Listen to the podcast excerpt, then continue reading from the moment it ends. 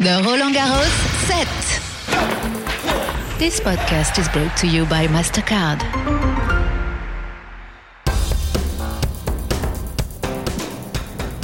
And here we are. Let's go. Day four of the Roland Garros set podcast. I've just arrived on site and it's already sweltering, super, super hot. Um, there's a little breeze, luckily, that's keeping me going. And, um, well, people are arriving. It's such an exciting time. Now, I'm trying to compare this to what I know, which is the people tend to arrive early, the super fans.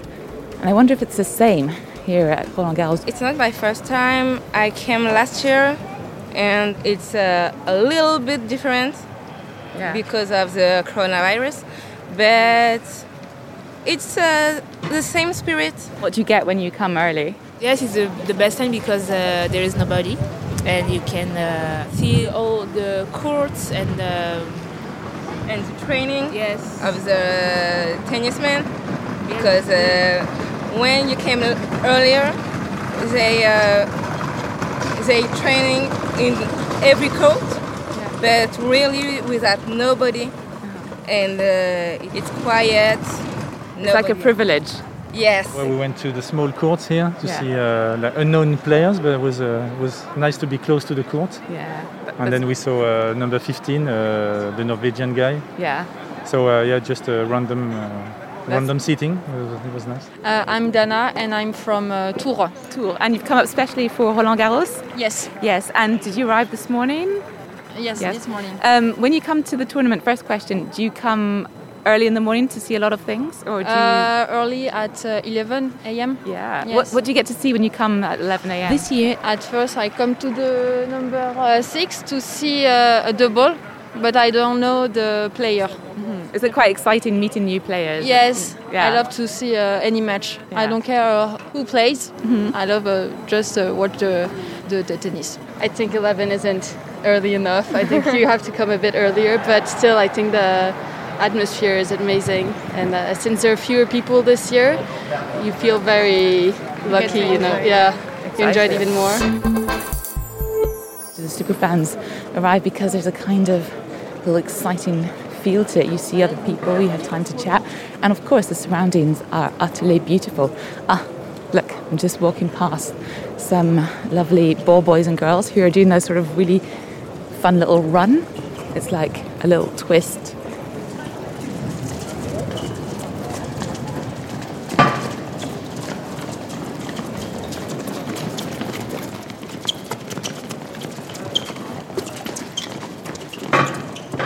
Yeah, that's a very well oiled and rehearsed exercise.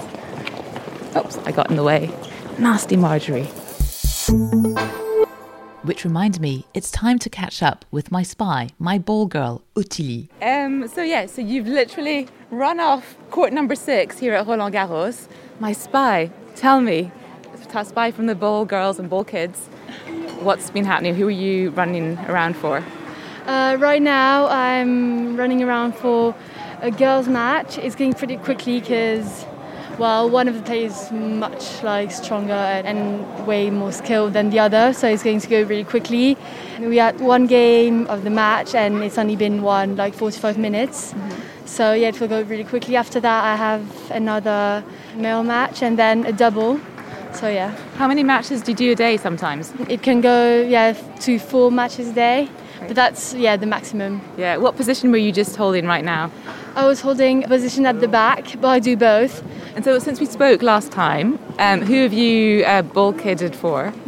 Can I say that ball kidded? A I nice don't know how to say that, but we'll say it like this. Um, I haven't been on one of the three biggest courts, but it might come. So, but I ball kids for uh, the 25th. Uh, Felix um, Auger-Aliassime, uh, the Canadian, and he was against a Spanish, I think, and he lost actually. So, yeah, really surprising. But um, So What's hard about the job? Because you guys have to run around with masks on as well. Is that does that get a bit hard to breathe, or are you getting Um, used to it? You've got the dust on your mouth settled. It's quite nice. Yeah, no, no, no. The match like we get used to it, but um, it's much more like the heat which is like it has been really hot uh, these past few days. Yeah. So yeah, the heat is really no struggle, but for, for some people, like some of them Yeah. faint or like have nosebleeds. Really? Yeah, yeah. wow. Yeah. So you've got like first aid kit on the ready for that. Yeah. it's amazing to have an audience, even even if it's not um, completely full. It's it's made such a difference compared to the qualifications where we had no audience at all. But it's really nice to have people like cheering, and sometimes it's it's almost like a football match, you know. The match with Tsonga and he was against a Japanese. The supporters started to sing the national anthem, so um, no, it was really nice, and I yeah, it's really good atmosphere. Maybe talk in two, three days if that's okay. Okay, cool, Maybe yeah. I hope you're around at the weekend. And uh, thank you. And let us know if there's any funny things you see players do, like little maybe rituals or things like Okay. that. Keep an eye out for us. Yeah, us. cool. Thank you so much. This year is quite a particular one for Roland Garros. Now, sure, we're not stuck under pouring rain in September. There's also a significant audience, but the lasting trauma of the COVID 19 pandemic is still strong, and it's something organisers have to continue to take very seriously. Let's talk about some of the people who make Roland Garros happen in the sidelines. I've just uh, crossed a number of men in lovely white t-shirts and lots of special disinfectant sprays. Would you like to introduce yourself? What's your name?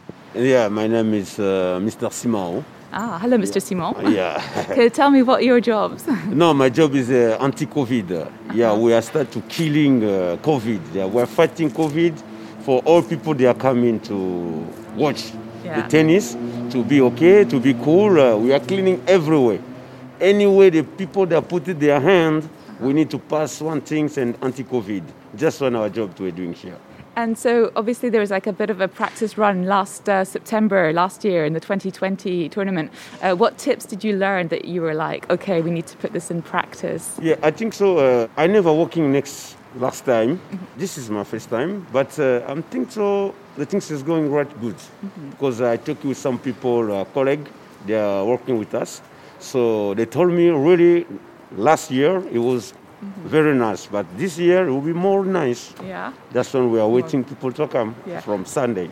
And what's the area, the thing that needs to be sprayed the most? That's just like the one no one thinks of. That's you know the most germ friendly. Is it door handles? Is it what is it? I think so. Uh, I think so now. You can't say now. What would be your advice for people coming to? How can they be helpful? Yeah, the people when they come, they will be happy because we are here just to keep every way the coronavirus. They are doing their job. So, if corona is come here, I'm sorry to tell you, my color, we are black. We want to kill him. so we are ready to kill him. That's when we are company with the front. Yeah. So we need to clean every way because people they will come to be free. And uh, all of us we have uh, test COVID, and some of us they have In jabs. injection. Mm-hmm. The first time, yes, but we're taking the second one. So we are don't work for nothing. Just we are working and people to come to look tennis Roland Garros in Uh-huh. France. So don't forget to be kind to all the lovely staff working around the clock to keep Roland Garros 2021 safe and sound. As you can imagine, tennis players are being kept in a bit of a bubble because of the pandemic. I'd normally have tried to sneak by the lockers. I was really hoping to check out the famous 202 old school lockers we have here, and particularly Nadal's number 159. I wonder if in normal times people leave a fan mail in there. If such is the case, what would you write? Tell us via the Roland Garros social media. Talking of safety, I'm off to have a chat with someone who knows a thing or two about managing the crowds that attend the Grand Slam every year. At its peak, the tournament welcomes some 520,000 spectators, although, of course, in these COVID times, it's a different matter.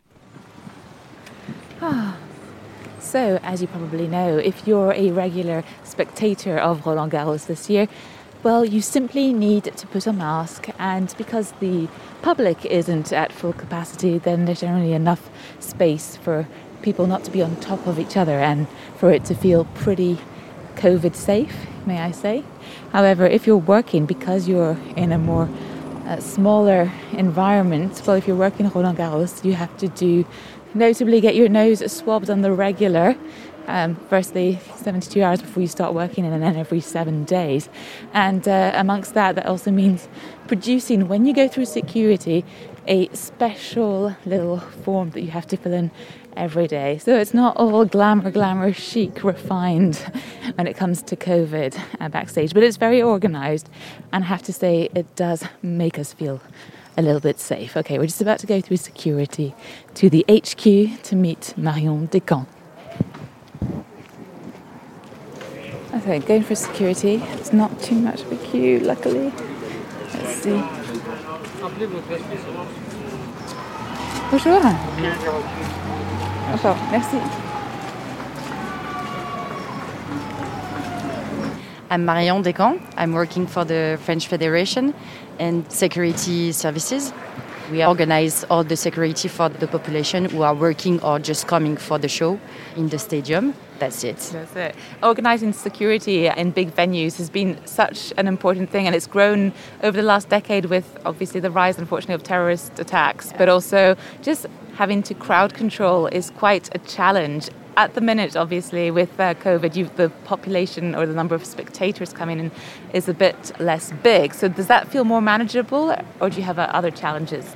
We obviously have uh, other challenges because just like you said, we have to control the sanitary. So it's an addition on everything else. So we doesn't want to make less security. So we have all the guys uh, outside of the, the stadium who are managed to uh, control everyone. And after at the gate, but plus we have the control of the sanitary uh, pass. So it's uh, really, really hard, but we find some solution with others uh, services like the service, uh, the public services and the operational direction. So we work all together to find the best solution for all the population who are working here or just uh, coming for the tournament. Because mm, you'd imagine that it takes just as long to uh, control the people who are coming in for, to work as it is to come in for spectators and stuff. How many years have you been doing Roland Garros for? Me? Yeah. This is my fourth Roland Garros, mm-hmm. and it's not the same with this year and the previous year. We have um, less uh, spectators, but a lot of person who are working in the stadium. So we have to control everyone, and the job is the same. We have to make sure that everyone is in security in the in the stadium. So uh, our challenge are exactly the same, and uh, even if we have less people, uh, we have to be uh, careful to everything and uh, to make sure that uh, everyone is safe in the stadium. So, what is the the funniest things that people have tried to bring in over the years? We have different things, but we have a lot of dogs Mm -hmm. So sometimes we are saying yes because it's for a person who needs it. Yeah, like for medical comfort. things. Yeah. Mm -hmm. Do you think people abuse that? They say, "Yeah, I need it for comfort," yeah. but really. Yeah. Two days ago, we have a, a woman who came with a, a, dog in her bag, and uh, we saw we thought that it's not for medical things, but we allowed the, the dogs because she showed up to uh, the paperwork. A paper, yeah.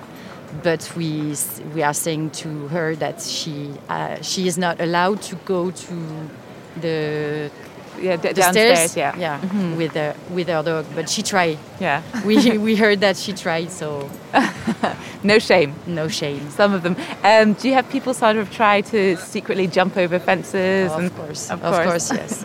but we have a lot of uh, guys working. They control everywhere, and they are not static, yeah. so they can see everything and. Uh, and all the people in the stadium who are working for Roland Garros, not just the security guy are looking for everything. So we have eyes everywhere, and we have a video protection camera. Mm-hmm. So we have a lot of things that help us to, to monitor the, the crowds. I can imagine yeah. that with the mask, it's a lot harder to monitor people as yeah. well. Mm-hmm. Yeah, a lot. It's really difficult because you have to control the photo, mm-hmm. but with the mask, it, it can be difficult. Do you reckon next year maybe we'll be back to normal and with full face, lipstick on? I hope so. Yes, I hope so. And we want to to see the stadium with a lot of people. Mm-hmm. So I hope that uh, everyone can be here without mask uh-huh. and. Uh, That'd be fun. Yeah. I was something I was thinking of because you know you've got very famous players. There,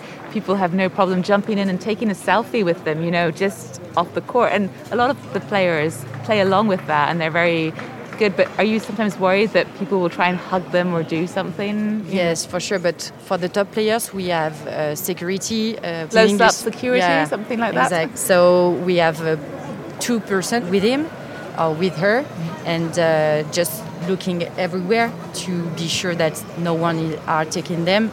It's uh, more complicated this year because of the sanitary uh, problem. Yeah. So we are more vigilant. Sometimes they want to take some picture with some person, but uh, can't. This year and the previous year, we are not allowing uh, this. So, What about um, over the years that you've been at Roland Garros, um, fans that try and you know sneak into the locker rooms or that they try and get close? You know, no, it's not possible. Not possible. It's Not possible. Uh, what's the craziest thing you've seen a fan do? I love fans. I love watching people who are really intense. I've met they're not so fun to handle, but what's the funniest story? we have uh, someone who has supported uh, Benoît Paire, our French guy, and uh, there is uh, La Fédération Française de la Loose. I don't Mm-hmm. So know if you know it. French Federation of Losers. yeah, of of losers. And uh, he has a T-shirt writing Benoît Paire, like Paire losing. Yes, P E R D for you Yeah. French lovers. Exactly. So uh, he was wearing it um, in the stairs, and uh, Benoît Paire see him. So at the end of the match, the game, he take a picture with him. They post the, the picture on the uh, French Federation of Losers because he thought he, he was really really funny. Yeah. So I think this is a funny thing because Benoît Paire uh, Yeah. laugh about it. So. Yeah, good word game. I noticed a lot of um, the people I Vox Pop love uh, Benoit Paire. They're like they call him the French goat, you know, uh, for some reason. So it's, it's cool. Who's your particular favourite yourself? And I'll have to ask you about the security teams. If you guys have competitions in a minute about who's going to win, you know. I think they are all really, really cool and really they are hard worker. Particularly uh, likes uh, uh, Rafael Nadal, and uh, I think he's a really kind person. And uh, really discreet. I don't know how Discreet. discreet. Discreet. So yes, I think it's uh, one of my favorites. Uh, I don't think I've ever heard anyone say anything bad about Nadal apart from him pulling his pants out, you know, his Yeah. bottom. You know, obviously the security teams are super nice and very professional. Yeah. What's it like in the re- break room? Are they cracking jokes? What's the, the am- ambiance? Some of them are really funny, and we have a good uh, mood Yeah. all together. We are working really closely, and uh, it's easier to work with people who has a hard job like them. We are really in a good mood all together, but uh, they uh, they know how to be professional, and when we have to, we are professional. So we have to stay calm. So we've got incredible uh, energy to deal with challenging times Yeah. and uh, also you can spend great, great time together. Oh, well, Marion, thank you so much for taking the time. Thank I you. know you're very busy and it's very kind of you to have done so. So thank you. And this Thank is really good. Merci beaucoup. That wraps up today's edition of the Roland Garros Set podcast, a podcast you can subscribe to via your favorite um, downloading and streaming apps, you know, Spotify, Deezer, and so on. And of course, the wonderful Roland Garros app, full stop, where you can follow all the tennis news. Until tomorrow, bye bye. The Roland Garros set. This podcast was brought to you by MasterCard.